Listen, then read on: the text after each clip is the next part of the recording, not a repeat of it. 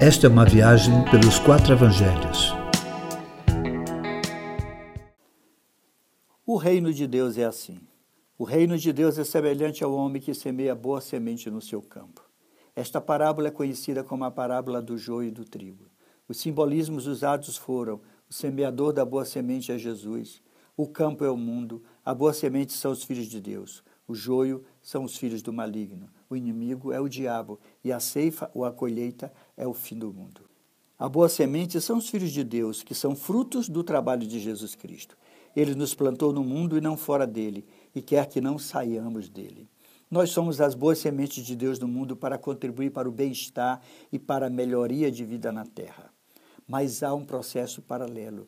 Enquanto o trigo, a boa semente é plantada no mesmo campo, é plantado o joio. O diabo é responsável por esse plantio e suas sementes são para contaminar o mundo, contaminar a vida na terra. Este é um processo inevitável. Os joios são os filhos do maligno e serão denunciados somente quando o trigo frutificar. Ele ficará invisível até que do trigo brote as espigas. Enquanto não houver fruto, o joio fica camuflado. Frutos são nossas ações e atitudes em conformidade com o Evangelho. Enquanto os filhos de Deus não agirem como tal, o joio nunca será exposto.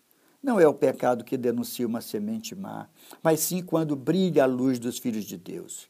Quem pratica o mal odeia a luz e não se aproxima da luz, temendo que suas obras sejam manifestas. Foi o que disse Jesus. Quanto mais luz no mundo, mais trevas serão denunciadas. Arrancar o joio não é definitivamente a nossa tarefa. Temos a tendência de querer arrancá-lo, extirpar os pecadores, tirar a sujeira da terra. Essa é a tarefa dos anjos no final dos tempos. Nossa tarefa é simplesmente ser trigo. Querer arrancar o joio pode nos levar a arrancar junto quem é trigo. Olhar para a vida do outro tira a nossa do foco. Jesus disse: Tire a trave que está no teu olho. Queres denunciar o joio? Simplesmente seja trigo e ele será exposto. Nessa parábola, concluímos que o reino entre nós é cheio de heterogeneidade. Não há nenhum arianismo cristão. Não há como ser um lugar imune a qualquer mal. Há joio e trigo misturado. Nosso desafio é apenas ser trigo e não arrancar o joio. Do reino futuro, o reino de Deus, o trigo resplandecerá. É desse jeito.